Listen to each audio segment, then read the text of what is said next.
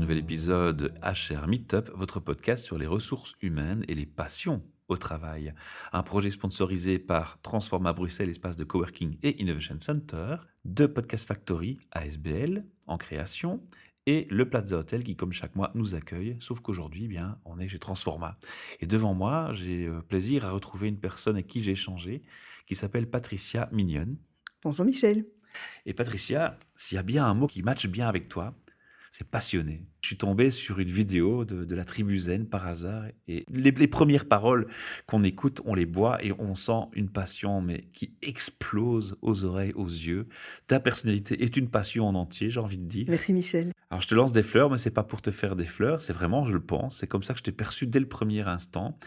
Et bien entendu, moi, les passionnés, ils m'intéressent, alors je les invite à mon micro. Et on va raconter ton parcours. on va raconter ton parcours. Et j'ai une question qui, démarre comme ça pour amener ton parcours et ton expertise. C'est de ton rêve d'adolescente, Patricia, à ce jour, que s'est-il passé et est-ce que tu es alignée? Oui, mais c'est, je vais te donner une réponse qui va, que tu vas trouver étrange, c'est que j'avais pas de rêve d'adolescence. L'avenir me terrorisait. Ouais, ouais. J'étais ado dans les années 70 euh, et, euh, et, je me rappelle euh, au cours d'anglais, la prof nous avait posé la même question. En fait, j'avais 16 ans, donc comment est-ce que vous voyez l'avenir? Je le voyais noir, j'avais peur et je m'étais promis de ne pas avoir d'enfant à l'époque. Ah ouais? Ah oui, oui, à ce point-là. C'était quand même assez extrême oui. comme crainte. Quoi. Oui, mais il faut dire qu'on était déjà dans une vision comme celle où beaucoup de gens sont aujourd'hui, hein, la vision de la transition. Hein. À cette époque-là, c'était déjà le cas. Hein. Donc il y avait de la noirceur qui se profile à l'horizon. quoi. Donc tu n'avais pas un rêve en particulier, mais Qu'est-ce qui t'a euh, motivé comme orientation? Qu'est-ce que, qu'est-ce que tu as suivi comme chemin de vie alors? Mais écoute, alors, euh, ce que j'ai fait, c'est que j'ai fait plein, plein, plein d'études. Moi, je suis partie vers l'université, mais je, je suis un enfant de l'école. Hein. Une, pas gourmande, une gourmande de l'apprentissage. Tout à fait. J'étais, j'étais une passionnée quand même, et ce dont je rêvais, c'était de voyager. Je voulais être journaliste. Ah ben voilà, t'avais un rêve. Oui, quand même. je voulais parler du monde, je voulais rencontrer du monde, etc. Et... Euh, comme mes parents n'étaient pas en mesure de m'accompagner, je suis allée voir euh, quelqu'un au service social du ULB qui m'a dit, bon, les bons journalistes ont fait autre chose avant. Et donc j'ai fait romane d'abord, à Liège. Et je me suis tellement ennuyée en romane qu'au moment de bifurquer après les candidatures, je suis restée en romane, j'avais oublié mon objectif. Voilà. La, la chose qui m'a vraiment passionnée en romane, c'est mon mémoire, parce que j'ai choisi mon sujet de mémoire. Voilà. Qui était? Qui était, c'était sur Michel Tournier et c'était, ça rejoignait déjà une aspiration que j'avais, que j'ai toujours eue. C'était mon aspiration un peu mystique. C'était sur la symbolique et les mythes dans l'œuvre de Michel Tournier. La vie professionnelle démarre comment? Par quoi? Mais la vie professionnelle démarre euh, tard parce que moi j'ai passé toute ma jeunesse à l'internat. De 5 à 18 ans, j'étais à l'internat. J'ai parlé avec d'autres personnes qui ont été dans le même cas que moi et qui m'ont dit comme moi qu'elles se sentaient qu'elle n'avait pas tous les codes de la vie, de la vie sociale en fait. J'étais très naïve, mais je pense que euh, Candide, le Candide de Voltaire, est, dans est dans ce cas-là et qui s'appelle Candide. Voltaire l'a appelé Candide justement parce que il n'était pas au courant de de la vie en société et, des faits du monde, et donc tu te retrouves comme ça, la tête bien pleine et, ignorant des codes, une série de choses comme ça. Donc j'étais, c'était très particulier comme situation. Et donc, ben, étudier, ça, je savais ce que c'était. et donc, j'ai continué à étudier. J'ai cinq formations universitaires. D'accord, waouh. Oui, oui. Dans l'intervalle, j'ai eu mes enfants. Et donc, il y a eu un truc vraiment marrant, c'est que mes enfants, donc, bon, ils ont grandi, sont allés à l'école, à l'école euh, maternelle d'abord. Et un jour, donc le matin, j'allais conduire mes enfants à l'école. Moi, j'allais à l'université, puis je revenais, je reprenais les enfants. Et un jour, mon fils m'a dit, maman, qu'est-ce que tu feras quand tu seras grande? Sympa. Voilà. Oui, ça illustre bien. Ça illustre bien.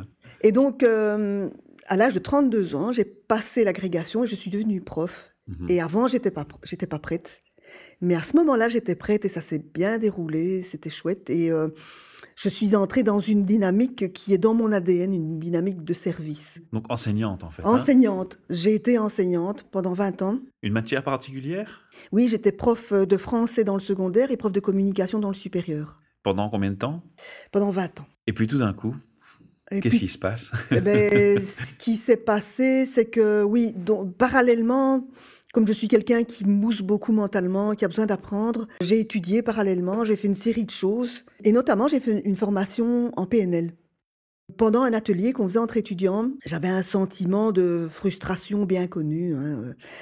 Il y a plein de gens qui connaissent ça, l'impression d'être parti dans la mauvaise direction, euh, être dans un contexte qui n'est pas stimulant, qui ne te permet pas d'exprimer ta créativité. Et donc, lors d'un atelier comme ça, oui, la difficulté que j'avais, c'était que comme je suis quelqu'un de passionné, je travaillais dans les environnements où j'étais, je travaillais trop vite pour les autres, trop efficacement, etc. Et ça te met dans des situations où ben, j'ai fait l'objet de pas mal de, harcèlement. Mmh où les gens n'étaient pas contents de, que je montre qu'il y avait moyen de travailler plus vite, mieux, plus efficacement qu'eux. Et donc j'étais malheureuse avec ça. Et donc lors de cet exercice, j'ai cherché une situation dans mon passé où il n'y avait pas moyen de se comparer. Et je me suis rappelé une situation quand j'étais toute petite, toute, toute petite. Je faisais des choses de mes mains. Et pendant que ça se déroulait, j'étais dans la jubilation absolue, hein, pendant deux, trois heures, toute petite. Hein. Donc c'était déjà très gratifiant de le faire. Et puis je le montrais, il y avait des sourires sur tous les visages. J'étais très gratifiée. Et puis les gens ne se comparaient pas parce que quand il s'agit de faire quelque chose de ses mains, les gens ne se comparent pas. Ils disent moi je ne sais pas le faire. Voilà. Et donc je me suis dit voilà, je vais partir, je vais faire des études de peinture. C'est ce que j'ai fait. Et donc, j'ai eu une période de ma vie où j'ai été à la fois prof d'un côté et peintre décoratrice de l'autre côté. Et on va aussi parler d'un côté, tu n'as pas encore mentionné, tu, es très active aussi pour tout ce qui est cause environnementale. On t'a d'ailleurs invité chez Midoricast pour une interview. Donc, on invite les gens à écouter cette interview-là pour le côté euh, environnement et transition. Oui. Et alors, ce qu'il y a aussi, ce qui me caractérise aussi quand même, c'est que depuis mes 19 ans, je suis entrée dans une démarche de développement personnel, de travail sur moi où j'ai pas seulement travaillé sur moi, j'ai aussi étudié les outils que j'avais trouvé chouettes, efficaces. Alors, si je t'ai bien écouté, si je t'ai bien compris, de ce parcours d'enseignante, de cette prise de conscience avec la formation PNL, tu t'es dit, mais moi, j'ai d'autres choses que je peux apporter, tu te mets à ton compte, c'est ça? Oui. Et tu vas vers les entreprises Oui, je suis devenue indépendante à ce moment-là. Voilà. Et à l'époque... Alors, euh, copywriter, ça je sais, oui. on en a parlé aussi. Oui. Ça, c'est les études romanes qui aident. les études de romane qui aident, mais figure-toi que le copywriting, c'est différent, hein, parce que depuis que j'étais sortie de romane, effectivement, j'étais partie dans des pratiques d'écriture professionnelle, j'écrivais pour des institutions. Et alors là, euh, bah, j'ai révélé un ADN qui est le mien, à savoir que je suis très empathique, que je suis mimétique, et que finalement, je me demande si j'ai un style personnel, tellement je me mets au service de, de, la cause qu'on promeut, du, du service qu'on veut vendre, etc. Un véritable caméléon. Ah, un caméléon intégral. D'ailleurs, si tu, je pense que tu ne l'as pas encore fait, Michel, mais si tu vas voir mes peintures sur le, sur le web, hein, on tape Patricia Mignonne euh, et on trouve des peintures. Les peintures les plus magistrales, je le dis en toute modestie, les peintures qui impressionnent, ce sont les miennes. Ce sont des portraits qui sont faits euh, selon la technique des primitifs flamands et ce sont des portraits photographiques, sinon que c'est de la peinture. Donc je suis mimétique jusque dans mon style pictural. D'accord ancré profondément en toi. Oui, vraiment. Comme ta passion. Oui, oui, Alors, qu'est-ce que tu vas proposer aux entreprises, Patricia? Parce que ça, c'est un peu le sujet de, ce jour, c'est que tu vas faire une démarche vers les entreprises. Oui. Donc, euh, ce que je fais, c'est qu'au départ, je me suis positionnée comme copywriter, et puis je me suis rendu compte, moi, je m'adressais aux, aux, petits entrepreneurs. Quoi. Bah, tu n'as pas arrêté, tu le fais toujours. Oui, oui, oui, je le fais toujours, oui, oui, tout à fait. Mais je me suis rendu compte que les gens étaient dans l'opérationnel, qui n'étaient pas du tout dans la stratégie. Et je me suis dit que je trahissais mon métier si je faisais ce que les gens me demandent, parce que souvent les gens qui sont dans l'opérationnel, qui n'ont pas de vision, ben, ils, te demandent de faire ce qu'ils croient qu'il faut faire, mais ce n'est pas nécessairement ce qu'ils ont intérêt à faire pour avancer. Mmh. Et donc... Euh, L'aspect stratégique manquait, donc exactement. Il, est, temps de le mettre en place. Oui, l'aspect stratégique manquait. Et donc, à partir de 2010, je me suis formée au marketing digital. Et je Encore une casquette. Mais oui, mais oui, mais c'est passionnant parce que ça évolue tout le temps. Mhm. Et donc, euh, on est en apprentissage permanent dans ce domaine-là. Ah oui, c'est clair. Voilà. Et de nouveau, ce que je fais alors, c'est que je, je, je, mime complètement l'entrepreneur, la, quoi, l'entreprise, son univers et surtout ce que les gens, ce qui, les gens ne comprennent pas nécessairement, c'est que quand on communique, c'est pas de soi qu'on doit parler. Donc quand moi je travaille pour un client, c'est pas de lui que je dois parler. L'accent il doit être mis sur le destinataire, sur le client de mon client. On doit lui parler, on doit lui dire ce qu'il ou elle a besoin d'entendre pour se bouger. Donc en fait c'est de l'empathie, une empathie qui manque en société, mais dont le manque on le constate aussi en entreprise au final. On le constate partout Partout où il y a des interactions, partout où il y a des décisions à prendre, partout où il y a une action à prendre, l'empathie est super importante parce qu'elle permet de mobiliser les gens. Elle permet de leur permettre de donner le meilleur d'eux-mêmes. De les fédérer. non seulement de les fédérer, mais euh, de donner le meilleur d'eux-mêmes pour le projet ou pour l'entreprise, mais aussi de donner le meilleur d'eux-mêmes pour eux-mêmes. Parce que les gens entrent alors dans, une, dans le bonheur, en fait. Et quand on est heureux, on donne le meilleur de soi pour se procurer de la joie, principalement. Et là, on flirte avec les domaines de la prévention burn-out et du bien-être au travail. Voilà. C'est vers cette direction-là que tu vas aussi tout doucement. Et note que moi, je suis hyper focalisée sur, euh, sur la personne que je veux aider à donner le meilleur d'elle-même. Et euh, c'est un cercle vertueux parce que ça a des retombées pour l'entreprise, en fait. C'est ça le truc. Hein. Donc moi, mon focus, c'est vraiment l'individu dont je veux qu'il soit heureux en accédant au top de ses ressources ses ressources émotionnelles, ses compétences, etc. Et la retombée euh, favorable pour l'entreprise, c'est qu'une personne heureuse, mais euh, voilà, elle donne, elle donne le top. Tu as interviewé Pierre Gilbert. Hein. Pierre, c'est exactement ce qu'il faisait dans son entreprise. Parce que ces gens étaient précieux, qu'ils n'avaient pas les moyens de les laisser partir, eh bien, il leur permettait de donner le meilleur d'eux-mêmes et il les aimait aussi. Il avait trouvé les stratégies pour permettre aux gens de se sentir comme en famille. Je, suis resté admiratif, j'avoue, de, ah, cette vraiment, interview. Quoi. Ok. Alors, à, ton niveau, je, vais, je vais te poser une question qui est un peu hors sujet, mais qui est importante à mes yeux, puisqu'on on, flirte avec ce sujet. comment toi, avec ta vision, ton parcours, tes, formations et tout ce que tu as vu mm. et, fait, comment tu vois euh, l'explosion de burn-out qu'on a en société maintenant? C'est très proche de ton sujet. Hein. Tout à fait. Ben, moi, je pense que le, les burn-out, ils sont liés au fait que les gens sont à côté d'eux-mêmes. Ils répondent à des désirs qui ne sont pas les leurs, des désirs, des besoins qui ne sont pas les leurs, des injonctions, des, qui, des stimuli, des stimuli oui, oui, oui, oui, oui euh, qui, qui, proviennent euh, de la famille, du milieu, euh, d'une quantité de choses, un idéal social qui fait que finalement on est à côté de la plaque, on est à côté de soi-même, on n'a pas d'écologie personnelle, et tout simplement parce qu'on n'a pas été éduqué à ça. L'un des, j'ai oublié son nom maintenant, mais l'un des pères de la communication non violente disait qu'on n'apprend pas à communiquer dans notre société. Mais il y a plein de choses qu'on n'apprend pas en matière d'écologie, d'écologie euh, individuelle, dans son rapport à soi, dans son rapport aux autres. Et si on nous apprenait ça, dans cette société qui évolue tellement que finalement on se demande l'école finalement.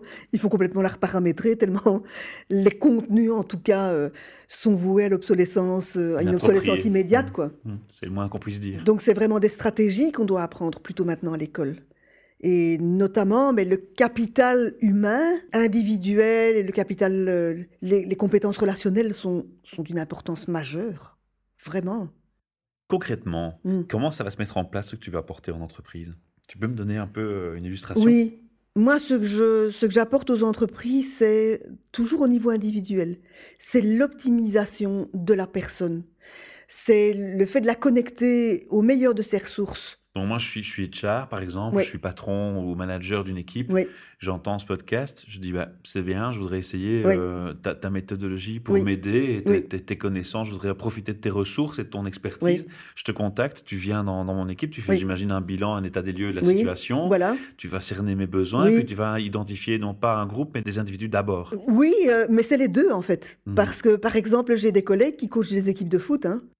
Ce qu'on fait, c'est effectivement qu'on permet aux individus de s'optimiser eux-mêmes. On travaille ensemble. Sur base de la PNL alors? Non, c'est pas la PNL. Non, non, non, c'est le, coaching sane. C'est un coaching thérapeutique. C'est un modèle qui a été mis au point par Mani Sam et euh, son collègue euh, Zarine Pour. Ça mobilise en effet toute une série de, de, techniques si tu veux, ils ont tellement étudié de, de techniques et d'approches qu'ils ont, au bout du compte, la résultante, c'est qu'ils ont, il y a leur propre système qui en est sorti. C'est le système d'alignement neuro-émotionnel qui est beaucoup plus complet que le coaching habituel parce que ça ne travaille pas seulement sur les compétences et sur le faire, mais aussi sur l'être, sur la mobilisation de compétences que la personne recèle en elle, mais qui sommeillent, tellement malheureusement notre société est encline à mettre l'accent sur ce qui ne va pas.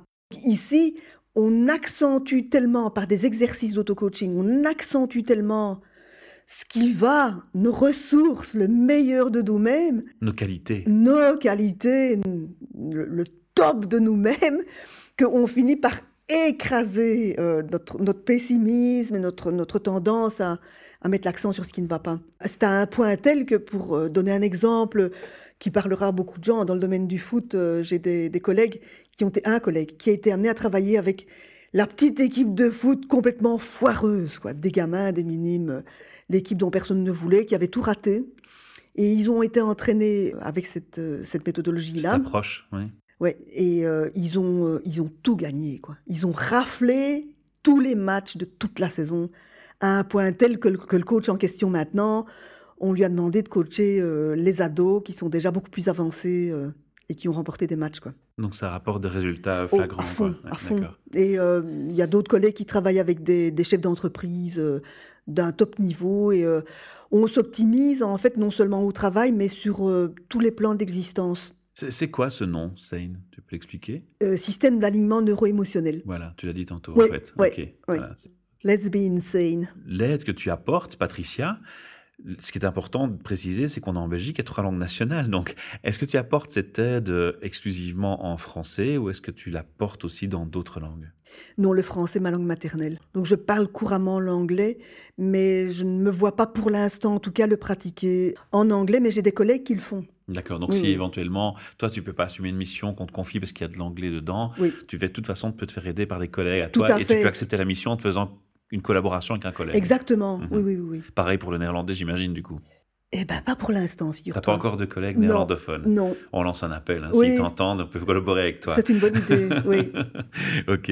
Est-ce que tu as déjà créé un site par rapport à cette activité-là? Parce que je sais que tu es tellement actif sur les réseaux que tu as aussi le site de la tribu. Tribuzen, oui. Mais tu as un site spécifique pour cette activité-là ou c'est via le- la plateforme de la Tribuzen qu'on te retrouve aussi pour cette activité On me retrouve via la Tribuzen, on me retrouve via mon profil LinkedIn, que je suis en train de reconfigurer dans cette direction-là. Alors je t'en parle parce que on en a parlé offline. Toi, tu fais un lien. hein. Tout est lié et c'est vrai, Oui. tout est lié dans le monde. Donc Oui. il y a t- tes préoccupations environnementales sur la transition et tout sont liées avec le bien-être Oui, humain. tout à fait. et sont donc liés à cette activité aussi. Donc c'est pour ça que je me dis, tiens, tu as peut-être tout mis sur le site La Tribu Zen. Mais, Mais- c'est pas, c'est- ça va rester comme ça ou tu envisages d'avoir un site en particulier pour euh, cette activité? Je vais le faire à un moment, oui. Mhm. Mais euh, dans la Tribuzen, dans le site de Tribuzen, là, je vais mettre l'accent sur les femmes. Sur, euh, parce- les femmes ont une, une lourde charge à porter et je préférerais le dire autrement parce que le fait qu'elles aient tant de responsabilités, ça leur permet aussi d'exercer des leviers majeurs pour euh, favoriser le changement. C'est la, la clé, c'est la femme en fait pour toi. La clé, c'est la femme pour moi, oui. Du, ch- du changement sociétal.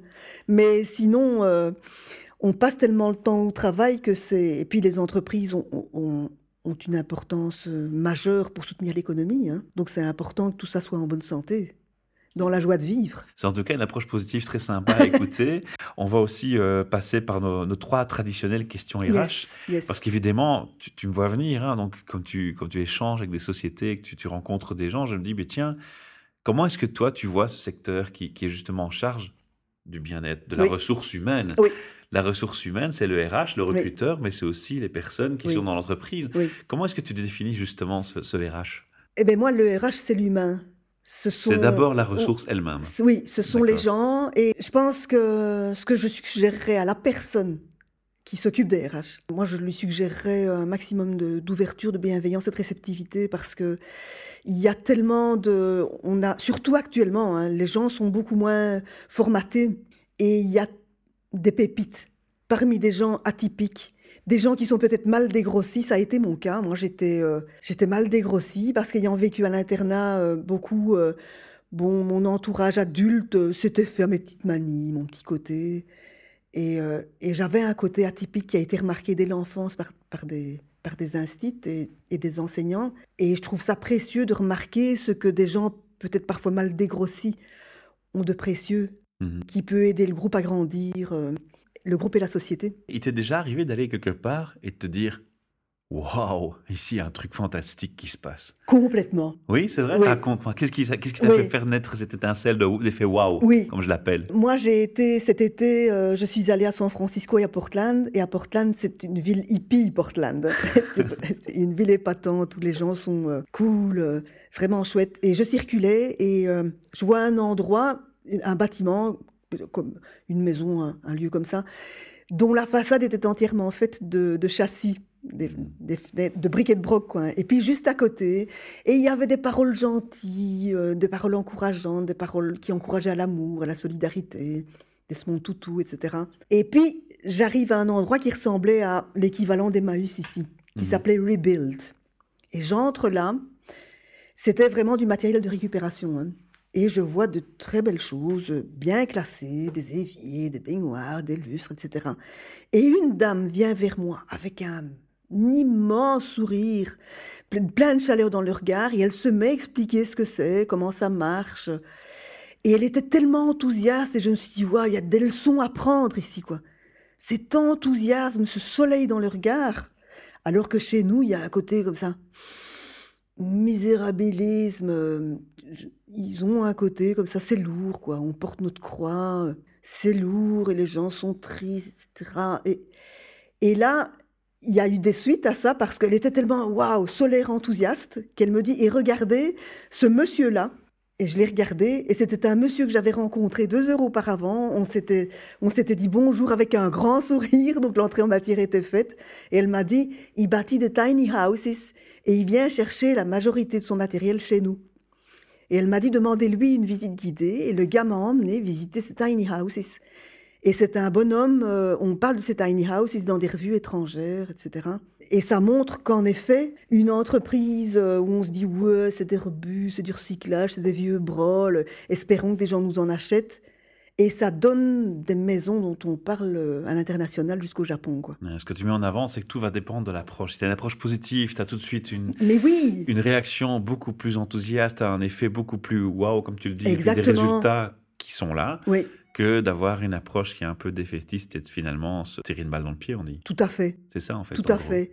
Et c'est une approche entrepreneuriale, ça. On a une dernière question qui consiste à te dire, voilà, tu as des directeurs RH qui t'entendent aujourd'hui, des patrons d'entreprise. Tu auras envie de leur passer quel message, plus globalement? Prenez soin de vous. Vous d'abord. Vous d'abord. Je crois qu'ils vont pas refuser ce message, ils vont bien le recevoir. Oui, c'est comme le, la consigne dans les, dans les avions, tu sais, concernant les masques à oxygène. Vous d'abord. Et vous serez capable de prendre, de prendre bien soin des autres après ça. C'est une très belle métaphore et très, très parlante. ok, Patricia, je te remercie de nous avoir rejoints chez Transforma et de t'être déplacée jusqu'ici un jour de grève, qui plus est. et j'invite les auditeurs à aller sur ton site pour euh, découvrir un peu euh, plus d'informations sur ce que tu fais et de comment tu le fais. Moi, j'étais content d'avoir en tout cas ici au micro ta passion et je crois qu'on l'a encore bien senti. Et si vous aussi, auditeurs, vous êtes tenté de venir au micro parler de votre métier, parler de votre passion au travail, ou si vous avez envie de discuter d'un thème RH, ou même de faire un débat autour d'un thème RH, n'hésitez pas, contactez-moi via la page contact.charmeetup.org. On se fixe un petit rendez-vous, soit au Plaza, dans un hôtel luxueux, ou ici chez Transforma, selon vos horaires, et on aura l'occasion de parler, d'avoir le sourire au micro. À bientôt. Merci Michel. Merci.